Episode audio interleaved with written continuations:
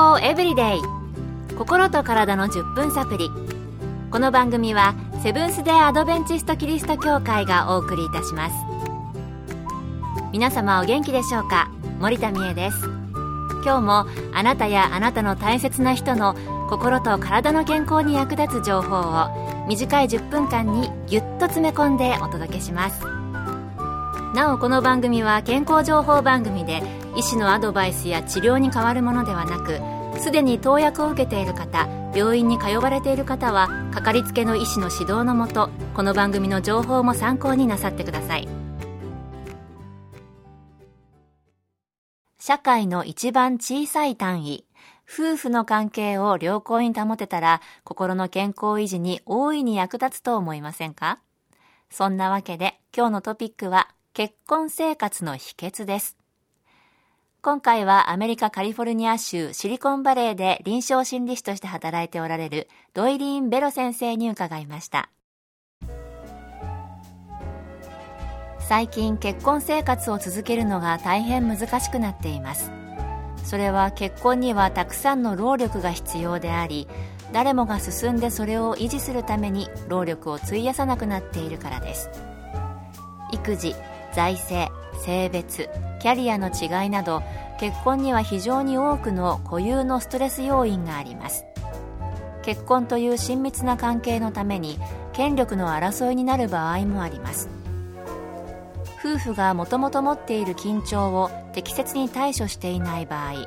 結婚生活の崩壊につながる可能性が出てきます。また離婚が悪いなどのイメージがなくなりつつあり人々はよりカジュアルな関係を持ちたがる傾向があるため結婚は厳粛な制約をして一生に一度のものという感覚が薄れてきているとも言えます。うん結婚の厳粛なイメージ薄れてきているかもしれないですね。いつでも離婚すればいいというような感覚に世の中が変わってきているということですかね。アメリカほどではありませんが日本でもそのような感覚があるような気がしますそれでは、どのようなカップルに危険があるのでしょうか？ベロ先生にお聞きしました。ジョン・ゴットマン博士の数千の夫婦を対象にした研究によると結婚生活で危険にさらされているカップルは4つの特徴があるそうです1批判的配偶者の否定的な性格に不満を持ち欠点の荒探しに焦点を当ててしまう。2防御的。何か問題があった時問題の責任を取らないあるいは相手を責めることでまず自分を保護する。3軽蔑的。上から目線で軽蔑的に対応する。4ストーンウォーリング。石の壁を作る。会話の中で返事を拒否したり無視することで相手と関わることを完全にやめてしまう。これらの4つは全て怒りを表しており感情的なつながりを妨げる否定的なパターンです。相手との関わりで否定的な関係の割合が肯定的な関係より多い場合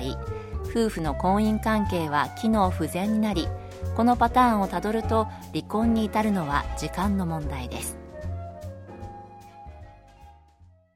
確かにそれぞれの態度を思い浮かべてみると怒りや不満がある時に取るような態度ですよね。4つの特徴、皆さんはいかがですか？あれって思ったこと、私はありました。何か思い当たることあったでしょうか？健康エブリデイ。心と体の10分サプリ。この番組はセブンス・デ・アドベンチスト・キリスト教会がお送りしています今日は結婚生活の秘訣について、アメリカカリフォルニア州シリコンバレーで臨床心理士として働いておられるドイリーン・ベロ先生のお話をご紹介しています。では、幸せな結婚生活を送るためのコツは何かあるのでしょうか？ベロ先生にお聞きしました。結婚生活を幸せに保つことの秘訣は、あなたの配偶者との友情関係を深めることです。基本的にはあなたの配偶者から自分の大好きな人として何かを学ぶことですこれはお互い向かい合い愛情を形成するためにお互い称賛し合い感情的なつながりと愛情を育てることを意味しますこれをすることによって肯定的な関係の割合が否定的なものより高くなり今までうまくいっていなかったことに対して前向きに修正する意欲も出てくるはずです。そして楽しんだり一緒にワクワクする感覚をもう一度思い出し有意義な生活を一緒に作り上げていくことに重点を置くようになるでしょう。そうですね。友情関係を高めることに心を向けるということでしたが、長く結婚生活をしていると確かに友情を育むというよりも家での仕事仲間みたいな感覚が強くなって家庭での役割分担みたいなことにこう目がいってしまいがちかもしれません。自分の配偶者を大好きな人としてそこから学ぶというのはね、なるほどと思いました。それでは最後に、これから結婚を考えている若いカップルに対してのアドバイスをベロ先生に聞いてみました。私のアドバイスはカップルがそれぞれにカウンセリングを受けて感情の整理をすることをまずしてみてはいかがでしょうかそれぞれに今感じている問題や過去の感情などを結婚後の生活に引きずるというケースもありますのでぜひプリマリタルカウンセリング結婚前カウンセリングを受けて少なくともいくつかのセッションを2人で参加することを勧めます。プリマリタルカウンセリング日本でも最近ではカウンセリングをする場所が増えてきましたよね。キリスト教の教会では牧師さんがよくその役割をしていて私もお世話になりました。当人以外の第三者のアドバイスはとてもためになります。信頼できる第三者のアドバイス。これはお互いでは見えていなかったものを発見するきっかけになるかもしれないので、これから結婚を考えている若いカップルにはぜひ考えてほしいですね。今回の結婚生活の秘訣、いろいろ勉強になりました。